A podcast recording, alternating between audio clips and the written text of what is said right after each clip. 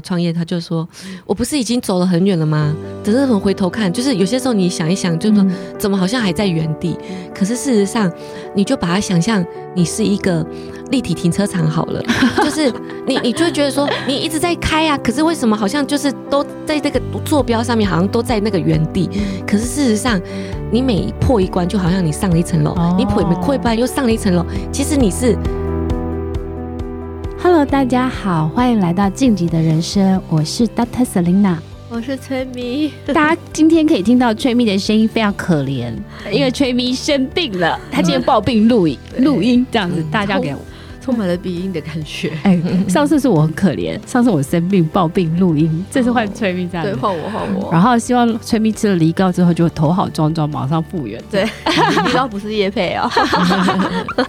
啊，对，梨膏是我的最爱。好，今天我们很开心，就是请到了我的好朋友，也就是呃，就是网络电商创业界的公主耶。然后露比午茶的老板娘露比来耶，大家好，来欢迎露比，大家好。露比今天也是穿了一身那个可爱的公主装，嗯、然后我今天为了要搭配她，我就穿了他们家的那个花裙。对对，大家都是公主。对，其实露比创业，哎，其实我们今天其实为什么请到露比，是因为呃，我们晋级的人生其实是主要是希望女生可以去追求呃，勇敢追求她的人生。嗯、然后我们其实大家都知道，台湾的女生其实。也蛮想创业的，因为根据有个调查，就是说，呃，瑞士世界论坛当中，在二零一八年将台湾与美国、德国、瑞士并列为 Super Innovator 的创超级创新国。呃，其中呢，他有调查，就是说，台湾有九成的女生有创业的意愿，所以在全球五十七个国家当中，我们排十三。所以其实这个数字看起来，就是台湾女生在全亚洲的女生来讲，她除了就是呃家庭。然后婚姻之外，其实我觉得女生在追求自我，呃，就是追求自己的梦想，这个这个，其实台湾女生是呃，就是非常的积极的这样子。那我们知道，Ruby 是台湾电商，就是特别在网络呃服装品牌当中做的非常好的，现在也是有拓展到日本去这样子。对所以呢，我们就把台湾之光请来这里。谢谢大家，过奖了，过奖了。嗯、那我想问一下 Ruby 哦，就是说呃，你当初。就是为什么会开始创业呢？哦，其实我其实我觉得台湾百分之九十的女生都想创业，但是我猜可能不到百分之就九十趴里面可能不到百分之十的人真的去创业。我也就这么觉得。对，而且呢，你会发现哦，其实我身边女生创业通常。他都会说：“我真的没有想要创业，但我误打误撞创业，或是有一些人会说我是被逼的创业，所以、哦、陪老公创业。”对，很多人都是这样子。哦、那我自己其实也不是那种天生就是有那种很伟大抱负、想要改变世界那种变成 Elon Musk 啊这样子的那种人。我们想要有他的财富，对。但是我就是，其实我是因为我。本来想要出于外商工作，嗯、但是我英文太烂，嗯、然后我就想要先去把学历洗白，哦、然后把英文练好，嗯、然后我就先去念语言学校，然后申请 MBA。美国的吗？对，美国的，哦、而且还申请到一个非常繁华的地方，在纽约的 Baruch，就是在非常非常。非常市中心，可以花很多钱的地方，哦、可以每天去那个 那个那个欲望城市 Avenue。对，然后所以那时候就是花了一年多的时间，就是英文从托福十二分考到一百零二分，然后也花了一些时间准备 GMAT，然后申请学校，就没有想到出国的前两个礼拜，嗯、呃，被诊断出来得癌症，所以医生马上。立刻跟我说：“你还是不要出国。”嗯，对。那我那时候就是，你知道，已经跟妈妈也要了一年的钱，嗯，然后家人都欢欣鼓舞，街坊邻居都知道我要出国念书，所以这时候真的是真的丢不了脸，你知道，嗯、就是不知道脸要往哪里摆，所以在这个情况之下，只好自己躲到台北来，嗯，然后住在一个日租套房里面。然后想说怎么办？身上只剩下一两万块，所以在那个阶段之下，我其实就是花了五千块上网买了一些衣服，然后开始想说，不然因为也是要买衣服嘛，对不对？虽然落魄，但是还是要穿的漂漂亮亮这样子，说不然先给他半个月的时间，看看这几件会不会卖掉，赚一点生活费，就这样子开始创业。那没有想到，就是在初期还算是蛮顺利的，就很快就决定不要继续找工作，然后持续投入这个产业。对，嗯，嗯，所以我也不是那种准备好。然后就开始创业，不是那种什么事前评估啊、市场调查啊，然后花个几万块做个 logo 啊，也也没有这样子，就是真的是走投无路，然后不想要再造成家里的负担，然后开始想说做一点自己喜欢的事情，对，从自己喜欢的地方开始着手。那我觉得。自己做比较好的地方，是因为那时候真的 nothing to lose，你知道吗？嗯、因为现在很多人是不是想要斜杠，然后想要想要兼顾，对。可我我那时候其实就是因为什么都没有，我手上没有任何一个东西可以 hold 得住，我手上是空白的，所以我那时候几乎非常的。积极的在研究怎么样把衣服卖得好这件事情，所以例如说以前我在雅虎拍卖问与答，我大概三秒会回、欸，然后我可以用，就是我可以用问与答跟人家聊天，然后那个那个客户就说：“哎，你怎么问与答可以聊那么快呢？”我就说：“哦，对不起，我得了一种。”三秒如果没有回问与答，我就会全身发痒的病。所以呢，就是谢谢你，意思他就我们就很常在上面聊天，所以很快初期就得到一批蛮就是蛮合得来的用户这样子。没、嗯、有，那那我想问一下，Ruby，因为你有提到你得癌症这件事情，嗯、那等于你在创业的初期你是得癌症的状态？对啊。那那时候你有去治疗吗？有啊，就是那时候，其实我第一份工作是做那个多喝水的行销企划，所以我一直都是在大公司。那我其实非常喜欢工作，然后我也很向往，就是可以去什么 L'Oreal 啊这种去一零一上班那种概念。对，所以那时候其实我我被嗯诊断出来得癌症之后，医生就说尽量马上。可以赶快就是把它切除。那因为我这是甲状腺癌嘛，所以他又做了一个碘一三一的放射治疗。那做完了之后，就身体很虚，所以其实我还是有去试着找工作。但做了两个月之后，我就发现奇怪，我怎么就是跟不上，就是太累了，太容易疲累了。对对，然后而且我以后是要去外商公司嘛，所以我不能这样一直换工作，一直换工作。所以我就想说，我一定要。在这个空白之内，我一定要做点什么。所以那时候也是因为这样子，我就就是开始做做做那个电商，做有点那时候我们讲讲的网拍。所以就在那个时候，所以其实我是一边治疗一边做网拍，然后印象很深刻，就是嗯、呃，我我那个治疗要就是它是有辐射线的，所以我待半年要进去那个放隔离治疗，就是那个辐射就是铅板很多铅板的那个。房房间就对了，对，就是要去隔离治疗，大概六天还是七天，但那中间我都没有办法出货，还就那时候还被打负评，因为 就是我那时候真的没办法出货，所以这是一个蛮蛮令人印象深刻的经验。对，嗯哼，那你初期有帮手可以帮你吗？嗯，就就是我妈啊，我妈跟你讲，就是嗯，因为其实你看嘛，我那时候也才剩下一两万块，所以其实我创业不知道第第二个礼拜吧，就开始卖货之后，就开始就缺钱啦，就是因为根本就没有任何钱去进任何的货，然后那个以前拍卖是不是还要再汇钱给你，要花一点时间？对。对，所以其实我大概第一二个月我就开始跟我妈。几万块，几万块，我妹妹也是对我非常好，到现在也是一直在帮我，就几万块，几万块。那时候我妹妹是做物理治疗师，她就有一点钱嘛，还有几万块，几万块借我，我们就这样子。我妈妈跟我妹妹，因为其实我是我就是一直以来我都是做行销跟 SEO 跟上架跟图片的视觉，我妈跟我妹就是帮我出货。对，那我印象很深刻。我们那时候出货的每一件衣服都会重新烫过再出货，然后有一次就遇到一个很大的客诉，就是烫过之后忘记，就是因为它上面有水汽，你知道吗？就把它折起来还发霉，然后客户很生气。我们才发现说，哦，对对对，烫过之后还要用电风扇吹一阵子才可以，就是确保它全干之后才可以出货。所以刚开始其实我们出货的包装都是用那种纸袋包的，就是非常。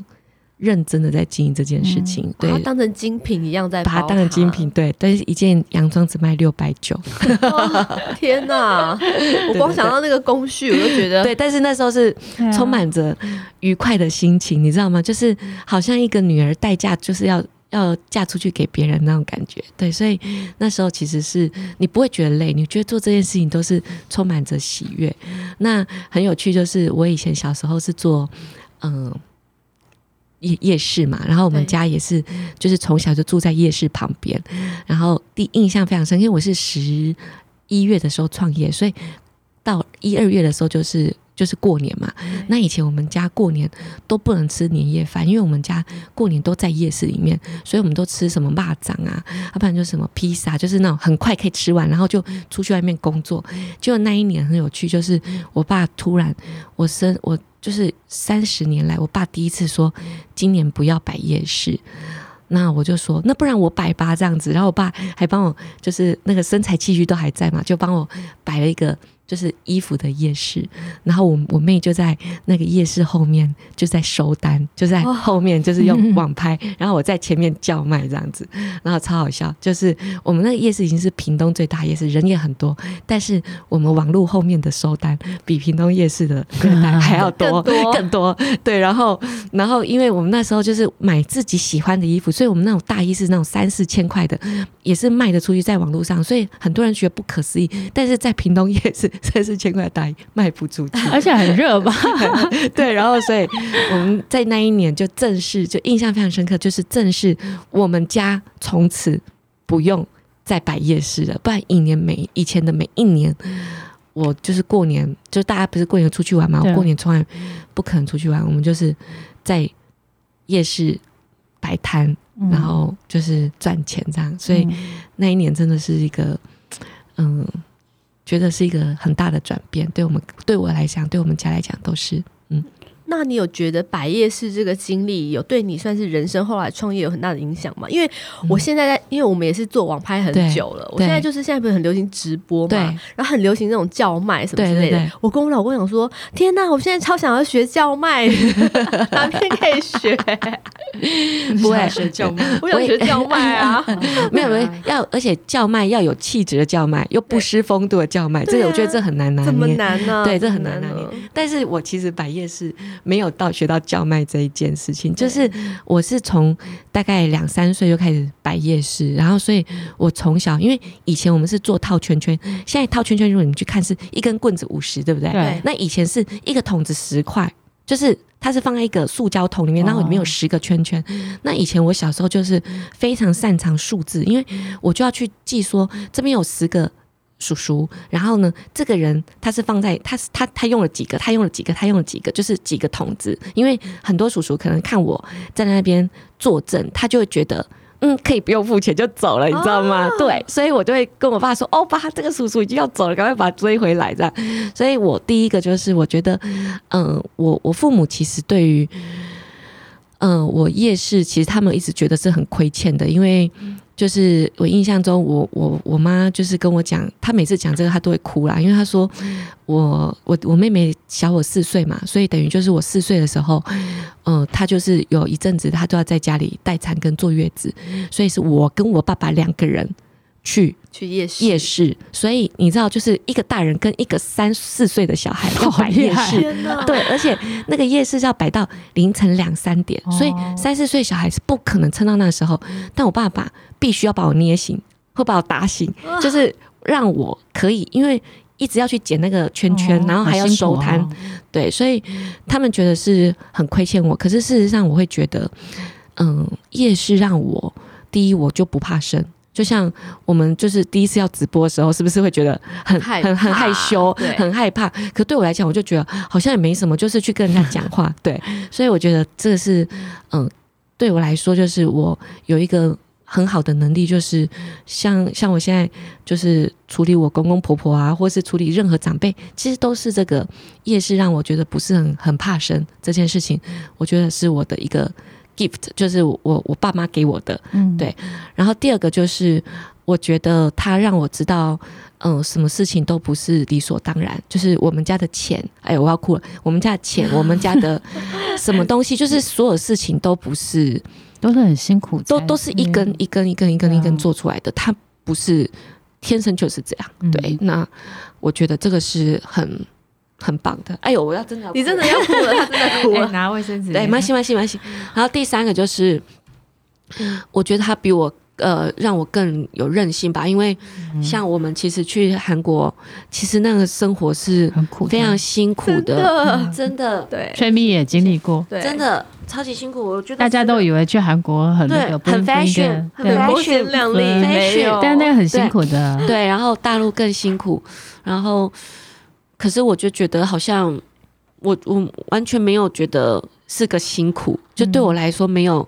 没有感觉到辛苦，嗯、对，然后我会觉得这个都是家里给我很很棒的，就是从小这样子是非常非常非常棒的。可能对于现在的工作上面没有直接相关，但是对于创业来说是一个很棒的礼物，对啊，嗯嗯嗯。所以，所以我觉得啊，其实卢比在讲这一段的时候，我也想到我小时候。嗯，所以我觉得有时候小时候你所经历过的一切啊，嗯，其实就像卢比讲的是一个 gift，真的，在在当下你可能会心里会觉得不太平衡，有时候啊就觉得哦，别的小孩怎么会怎么那么幸那么幸福？你你从小要这么辛苦，然后半夜两三点还被爸爸捏醒，给包货。包货，然后是刚，但是 但是你这样长大以后，你会发现说，哎，其实你很多的能力。对，是从那个时候培养出来的。对，对对，所以我会发现说，小时候吃比较苦的小孩啊，他跑得比较快，就是像以前那个比较任性，对，任性很高。好像没有伞的小孩跑得比较快，对，因为因为你就是必须要要生存，然后你要活下去。对，所以我觉得那个的训练过程，我后来觉得有时候朋友就说，哎，看我们现在啊，看卢比有时候跟看我都好像公主。可是其实不知道公主背后的成长故事。对对对，对，没错。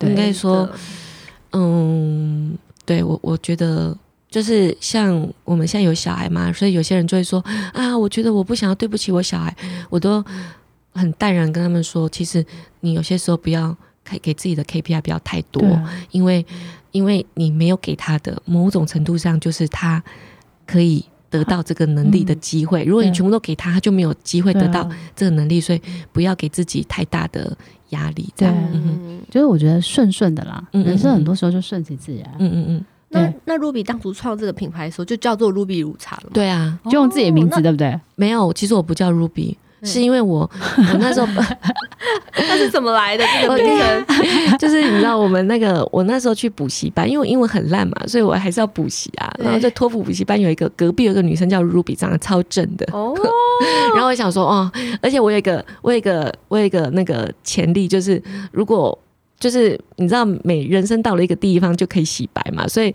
像我从高中高中的时候，大家叫我毛毛。然后，呃，大学的时候我就叫大家小兔，因为我觉得小兔实在是一个很可爱的名字。然后我就想说，嗯，出来走跳之后要叫什么呢？如果 Ruby 那么正，那不然就叫 Ruby。跟我一样哎、欸，真的吗？我小时候的名字叫宝宝，宝宝，对，叫小宝，叫宝宝这样子。然后后来也是一直就是也是开始出来工作之后，然后那时候为什么我叫崔咪？嗯，就是那时候我看到一个 model 的名字叫 Cherry，嗯，他哇，好正哦，他跟他 一样哦。后来我也是跟他取一样的名字，你们好好笑，真的好笑，对不对？那我想我的名字应该是那个，我想要成为 super star 这样。对，我们对名字有个幻想，对对对对对。然后就哇，原来三个虚荣的女人，没错没错，聚在一起。我我们可以那个自己自己决定我们自己是谁嘛，对不对？没错。所以人生洗白之后，我就想说啊，我要叫 Ruby，然后本来是叫露比的下午茶，然后 Ruby's Collection，然后他就对，他说字源太多。然后我想说，哦，因为 Ruby's Collection 也不能改啊，所以就想说，不然写露比下午茶好了。然后，对，又字源太多，哪边啊？哪边就是那个啊，网拍啊，拍卖啊，然后就变露比午茶，Ruby's Collection，他就嗯过了。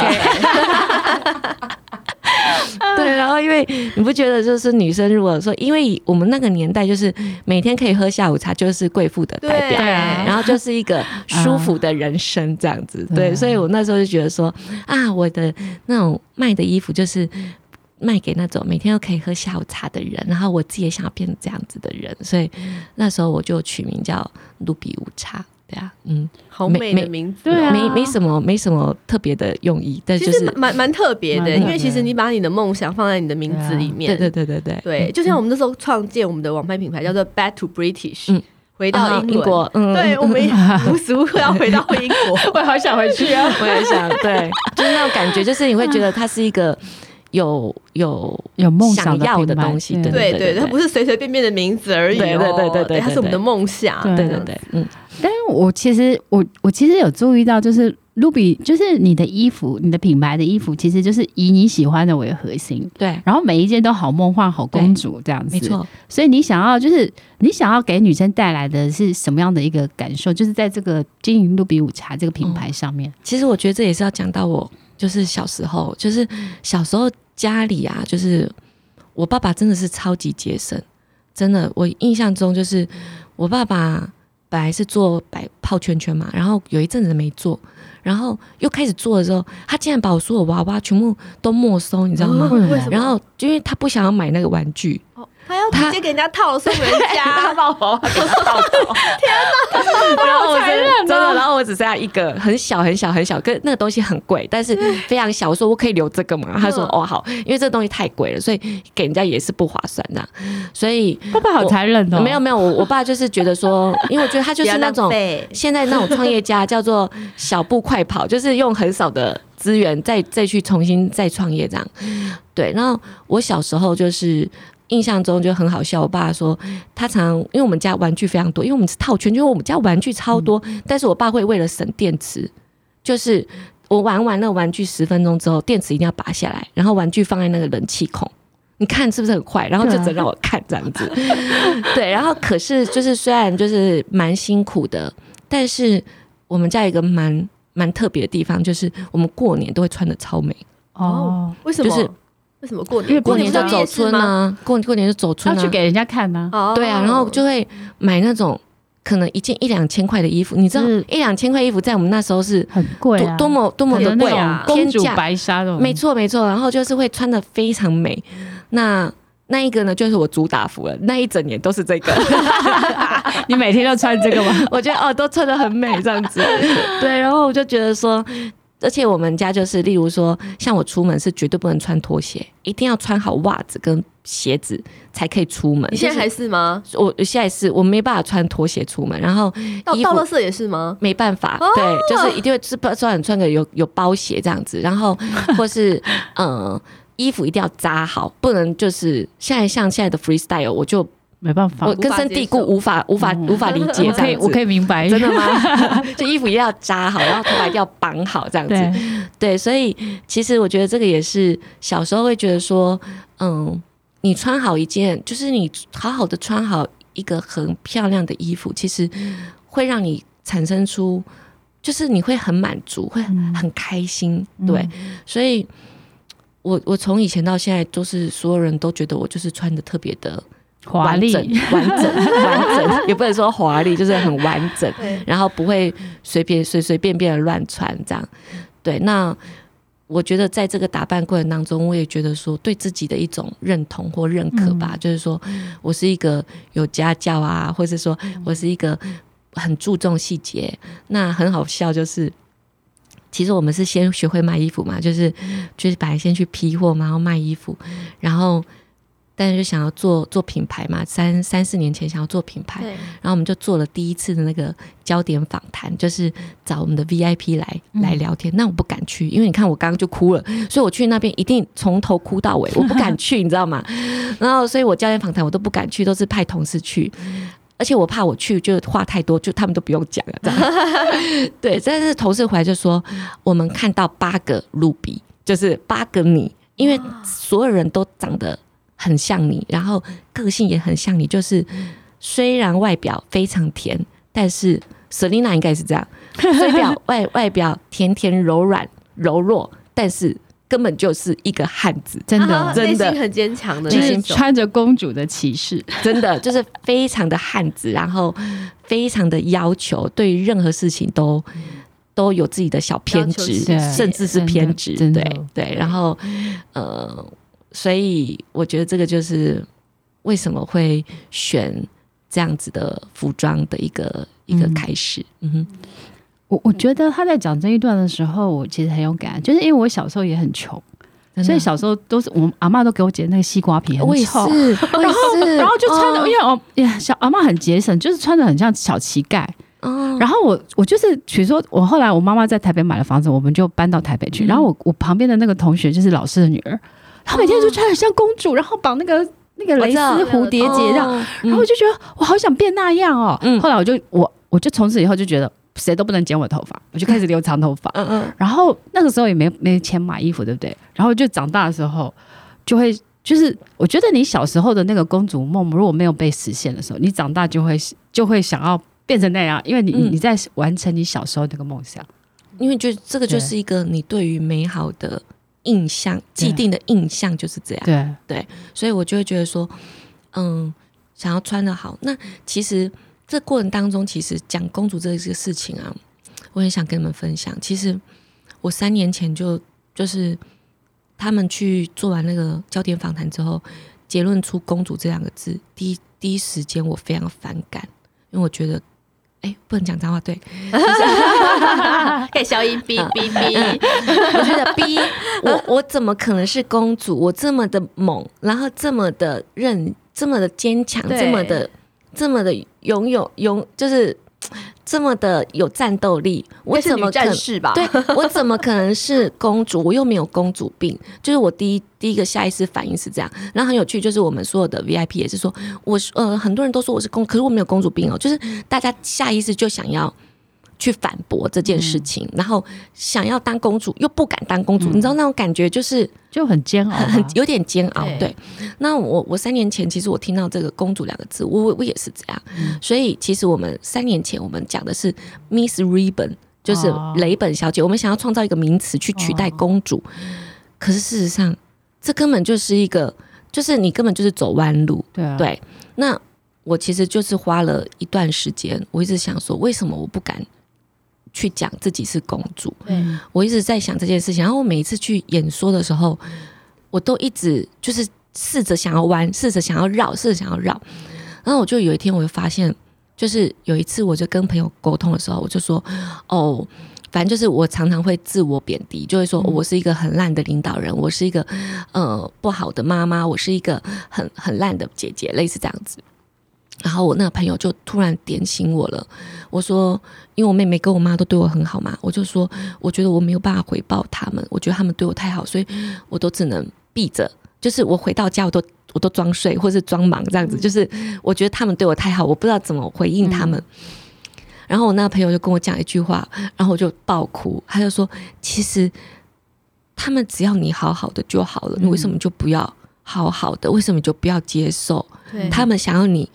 过得嗯，好好的就好了。嗯、然后我才发现说，哦，我们好像一辈子，就是我觉得我们女生很多时候都很想要为别人付出，嗯、可是我们好像有些时候接受不了别人对你的好，对我的好，嗯、对，然后就会觉得全身痒，你知道吗？就是他对我好，就觉得全身觉得不是很对劲，嗯、因为你不知道怎么样对他好回去。对，所以我会发现说，原来一个公主的概念就是我们。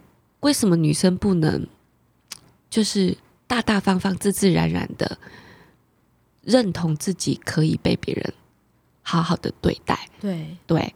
然后我们为什么就是为什么我们不想要当公主？就是因为我们不觉得自己可以是公主。嗯、可是事实上，在你的家人，或是在你的另外一半，或是在你的好朋友，他你 maybe 就是这么值得。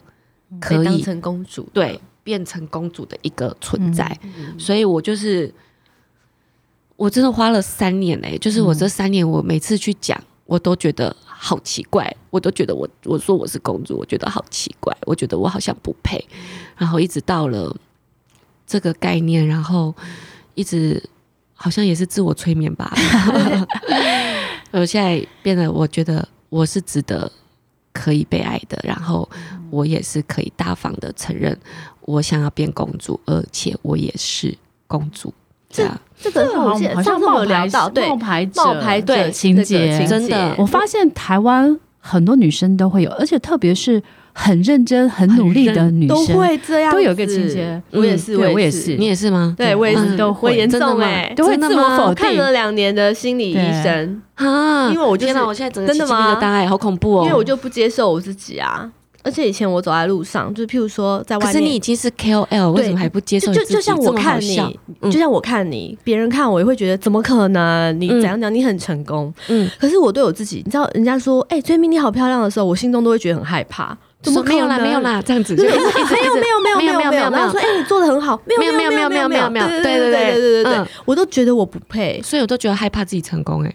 对啊，对不觉得？对啊，嗯。然后我看了两年的，就是心理治疗，心理医生一直看，一直看，我才慢慢的跟我自己和解，才慢慢接受说，哎，其实你很努力了，可以了，这样子，对，真的，对，慢慢慢慢接受我自己的状态，因为我也会啊，以前我也是，就是我会用很多很多的成绩。去证明自己是好的，好的，然后才觉得别人才值得，呃，我才值得别人爱我。那我觉得其实那个都是内在有一些匮乏的东西。为什么会这样子？对我自己觉得是内在匮乏的。但是我觉得，嗯。至少我们三个现在都认知到了这件事情，对不对？就是我觉得认知到这件事情，比你困在这里面却不自知，对。但是我们还愿意跟别人讲，我觉得至少病已经好了一半，没错但是我们还有一段路要走，就是可以更自然、更坦然的面对自己。对对对，所以所以我觉我觉得这个其实这个课题是好像台湾女生，就是上次我们的那个阿曼达也是，就是那个永龄。呃，教育基金会的那个，真的，他也是，他已经很强了。对，我们每个人看，每个人看别人都觉得他，你天啊，你已经 super 那个已经超级好了。嗯，可是他其实内在也是匮乏的。我们应该应该组一个取暖大会。对，我们就是有一个圆，那个有一个那种圆形的，然后互相说你已经可以了，我觉得你可以可以了，我互相催眠说哦，你已经可以了，催眠很棒。对，而且要两个礼拜就要一次，对，太太太容易消耗了，太容易消耗。对对对。那因为今年其实像疫情的关系，我知道说，像我们以前都会飞韩国去带货嘛，然后现在就是其实很多就是没办法飞韩国了。那 Ruby 有没有就是在这段期间改变你的经营方式？有啊，其实这段时间因为以前我们真的很常要飞韩国，我们以前每个月对不对？对啊，然后我常常就要花很多时间。在处理这些事情。那今年其实第一个，我觉得我嗯、呃，把这个时间省掉。第一个，我先做就是自己的反省。所以你会看到我去年真的很多的演讲，然后很多的分享。那我觉得这就是我想要再变成另外一种人。就是我我我给我自己的一个小目标，就是以前我们懂得怎么做，但是随着组织越来越大，其实你要变成嗯、呃、公司内部的。一个教练，因为你要把你的呃 know how 传递给你所有的同事嘛，然后让他们可以自主的去运作。所以我去年花了蛮多时间在学习怎么样教别人。我觉得这个是我自己个人上面。那在生意上面呢，就是我去年就是花了很多时间在研究会员本身，因为我发现说，你看了以前，呃，我创业待九年嘛，九年前，村民应该记得那时候网拍一阵流行出海出国拍照，对，出国拍照，然后大家疯狂的去。那纽约啊，或是呃巴黎啊、伦敦啊拍照，所以那时候大家疯狂出国拍照。为什么？因为那时候其实是你的照片的那个 image 好，其实你的流量就会非常多，你就会有非常多那个拍卖会给你非常多版位。所以出国拍照是那时候流行，所以我们那时候其实那一阵子都把心力放在选手模特去哪里拍照，对不对？大家疯狂每天都在看。大家去哪里拍照？对，所以大家都是 focus 在货上面，就是商品的打造上面。那这这几年呢，其实你看哦，直播也好，或是 Facebook 广告也好，其实我们这几年重点都不是放在货上面了，我们这这几年重点放在流量，就是怎么样可以得到更多的流量，人更多的人潮，透过 Facebook 的演演算法，或是他给你的机制。所以这几年我们一直看的都是这些。但是我们发现很有趣，就是因为我们做电商，所以我们没办法很直接的看到每一个消费者。那当我开始去看到，我就是做那些焦点访谈，或是跟我的 VIP 更熟之后，尤其是我又创了一个 VIP 的社团，那里面就是你。开始感觉到温度跟血肉，你知道，就是你我我其实就会有些时候会觉得很害羞，因为以前，例如说这衣服有一点怪怪的，穿起来我觉得不是很舒服，就说啊，不然就便宜卖好了。可是现在怪怪的，穿起来不舒服，我们会不敢卖，你知道吗？因为觉得说，哎，这个都是给那些人呢，就是这些同这些好朋友来买这个衣服，所以会变成说，你对他的这种责任感。更重了，然后我们又开了实体店，所以那种感觉就是，你会觉得啊，这衣服要放在那个店面啊，有点好丢脸哦，这样这种感觉很很不很不一样，会完全不一样。所以今年我就在想说，怎么样透过呃数据去真的了解会员，所以我今年就花了非常多的时间，让我看到非常之恐怖。例如说，我大概只有六趴的会员可以贡献三十六趴的业绩。所以很多时候，像嗯、呃，以前我们就一直想要去找到新的会员，因为我觉得商人，我觉得商人也好，每个人也好，都是不满足的，都是贪心的。我们都一直想说，哎，怎么样可以找到更多新客？怎么样可以扩大我们的喜爱我们的人？对，然后我们就会去做一些跟我们不一样的，就是往外扩，往外扩，往外扩，大家就往外扩。可是没有发现，事实上真正的核心。我们都没有花时间去顾好，对，所以这个我觉得去年呢，我就真的善用数据，然后善用会员沟通，然后去做。所以去年其实光是机票其实省了几十万啊，然后嗯，广告费也省了几百万，都是因为你其实更了解你真正要沟通的是哪一群会员，应该是真正你的 VIP 的会员才对。对对对对对，然后怎么样嗯让。就是怎么样引导新的会员一步一步的变成 VIP，这个虽然说也是做了一年，但是还是觉得有很多地方可以再努力这样子。但是首先就是我们其实就很像身体健康检查嘛，或是像减肥也是一样，就是首先你要去做这件事情，你真的要测。彻头彻尾的去做一个 review，就是像以前我们也不会去测那个 InBody，你就不知道说啊，原来你体脂肪或者什么哪里那么那么多，对，所以你不你不知道的时候，你不知道从何去哪里着手。但是我去年就是花了很多的时间去把整个会员的轮廓做了一个扫描，然后定期的去追踪，那发现说其实成效是非常好的。那我这边跟大家分享一个数字，我很很喜欢用数字啊，就是我们去年啊，就是有一群人叫做一年都没跟你买的人。可是我们做了九年，总是有很多这种人，这种人占了五十趴，很多哦。就是我们可能十几万、二十几万的会员，有五十趴是一年以上都没跟你买的这群人。这一群人，我们去年光是叫他们回来，就他们回来，就是去年呃前年一整年都没有来买，但是去年有来买，这群人就贡献了一千多万。哇，对，所以，所以其实我觉得就是，呃，虽然没有办法出国，但是我就在试图用另外一种角色，然后用更有温度的方法去跟会员建立关系。这是感性上面，那理性上面，我透过数据去盘点整个会员的轮廓，然后让呃我们知道更应该从哪里着手开始做。对，所以这个是我觉得去年在经营上面也因为 COVID-19 改变非常大的地方。嗯嗯。但是 Ruby 其实除了在台湾就是认真经营会员之外，其实去年疫情这样子，嗯，你还选择到日本去拓点，对啊，对，这个、嗯、这个过程可以跟我们分享一下吗？啊、这也都是一个虚荣，女人创业通常都是为了虚荣啊，没没什么没什么远大的志向，对，那就是像我，我是屏东人嘛，所以我们屏东只有一个百货公司叫做太平洋百货，就是反正一个非常简单的百货公司。那太平洋百货呢的二楼就是国产女装，所以以前都会讲日系女装，对不对？所以我就觉得说，为什么都是台湾人买日本风格的东西？那我发现我的东西真的也很像日本。那我就去做了一些调查，发现其实我们台湾的衣服如果卖到日本，他们会觉得超便宜，然后品质也超好，然后而且很有趣哦。我发现就是我好几年来都会去一零九，就涩谷的一零九去看，其实日本的也变得快时尚了，所以他们很多东西都是。我在采购地方拿的货，对，我就看到连标都没有换，我想说哇，怎么会这样？货源一样，货源都一模一样哦。对，然后我就觉得哇，我机会来了，我就觉得很开心。可是其实做日本非常非常的辛苦，就是我是其实三年前就做了日本，然后嗯，刚开始就是我我真的累积了三年才开了乐天，我第一个。平台是叫 Shoplist，是在日本算是就是年轻女生的买衣服的一个平台。然后我花了三年时间才开了日本乐天，就是他们最大的平台。你知道为什么吗？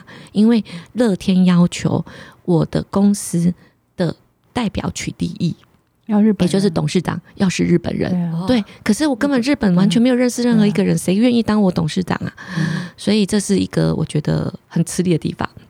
好，第二个是他的审查特别特别的严格，所以我们一直花了三年才开始开了乐天，所以去年八月开始开了乐天乐天的店，对，所以我们现在在日本有两两间店。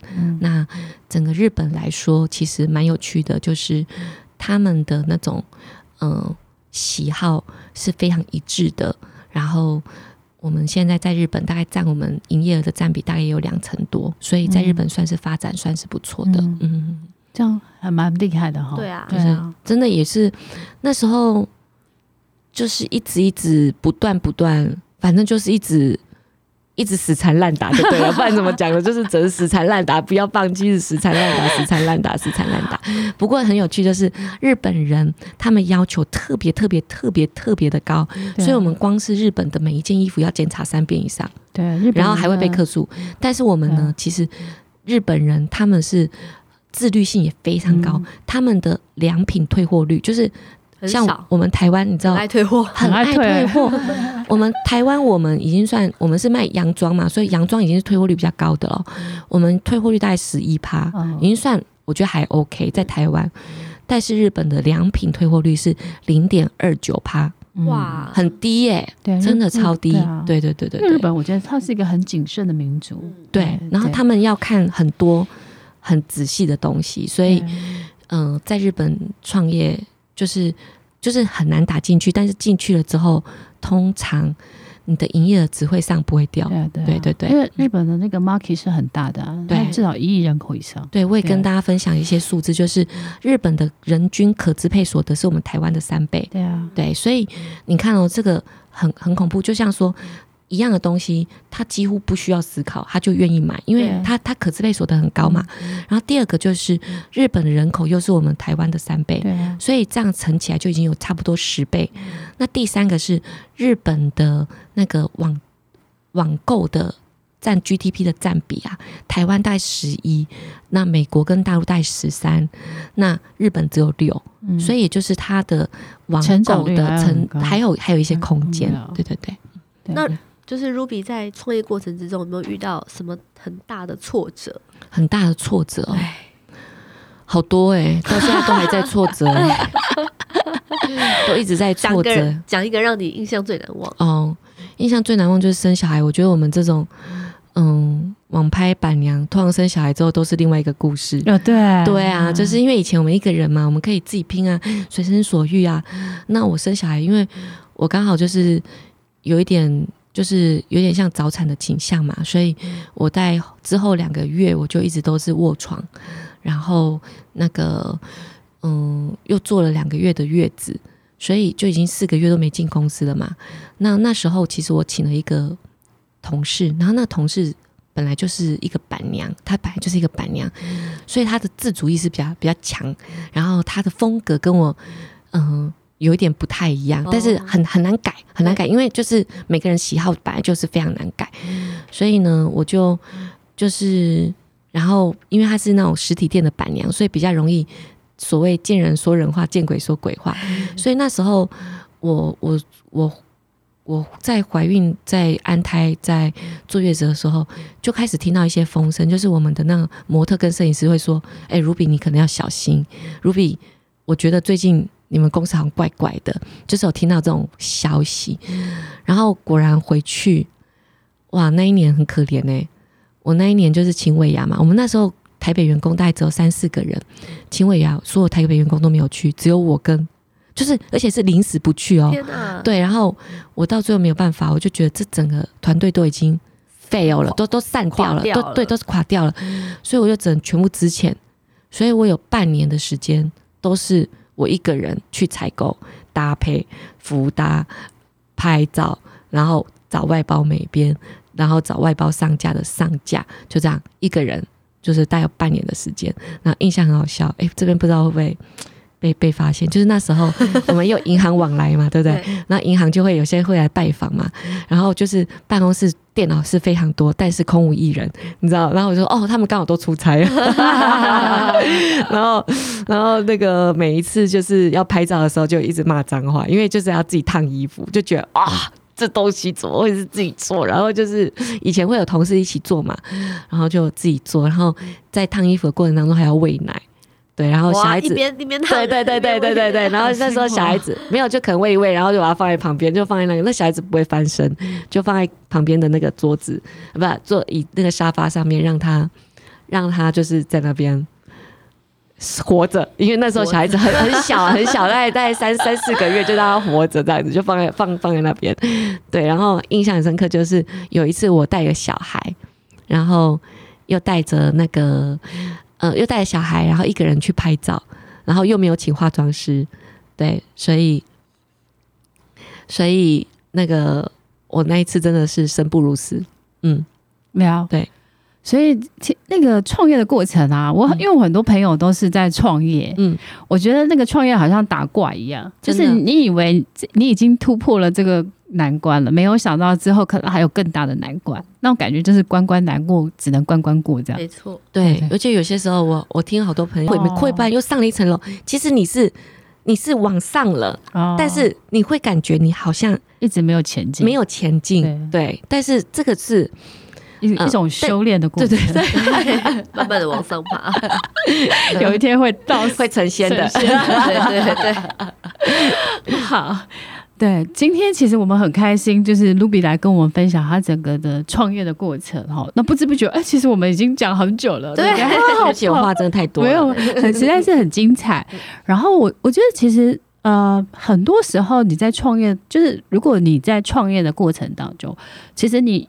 有，就像刚刚 Ruby 讲的，就是说，哎、呃，你好像以为你在原地，实际上你已经往上，就是往上进步了好几层这样子。嗯嗯、但是可能这个持续的过程当中，你还是会遇到很多的难关，对不对？没错，没错。那我可是我觉得创业者就是他，就是有一个很强大的心智。嗯，就是我我一直觉得 Ruby 其实我我下这个标的时候，就是一个可以勇敢，可是也可以温柔的公主。真的，因为因为公主，其实我觉得公主这个这个。我自己以前人家叫我公主的时候，我会觉得为什么要叫我公主？对对。可是我后来就觉得没关系，我就是啊，我就是公主，我就是啊。而且我是一个超会投资理财的公主，对啊，还会赚钱的公主。不好意思。所以，所以其实我我想，就是这一集，其实我们很希望带给大家，就是呃，如果你想要创业的创创业，或是你正在考虑创业，我觉得听一听，可能可能会给你一点，就是。一一点获得，嗯，让你找到一些勇气，然后去寻找你下一下一个步下下一个阶段的梦想，这样子，嗯嗯嗯。那我们今天很谢谢 Ruby 这样子，谢谢，谢谢 Ruby。我第一次上 Club 呃上那个 Podcast 的还哭了，我们没有给你酒哦，没 有没有，这可能是熟人吧，就是这样子。对，每每一次那个 Clubhouse。不是我们哭，就是来宾哭。上一次我们请访问那个凯利哥啊，他在讲他女儿得癌症的过程，真的。然后他在讲，我就开始哭，我就然后他就说你哭什么？我就我在想哭，那也是超超难过的。对对，好啊，那今天就是很谢谢 Ruby，然后谢谢大家啊，期待那个大家可以继续就是收听我们的晋级的人生，然后一样给我们五颗星的评价哦。对，然后可怜的翠玉现在已经变成鼻音了，我鼻子这个松。我现在声音很像小叮当还是什么之类，我会不会还是依然依然很好听的，像卡通人物？好，那我们下周见喽！好，拜拜拜拜。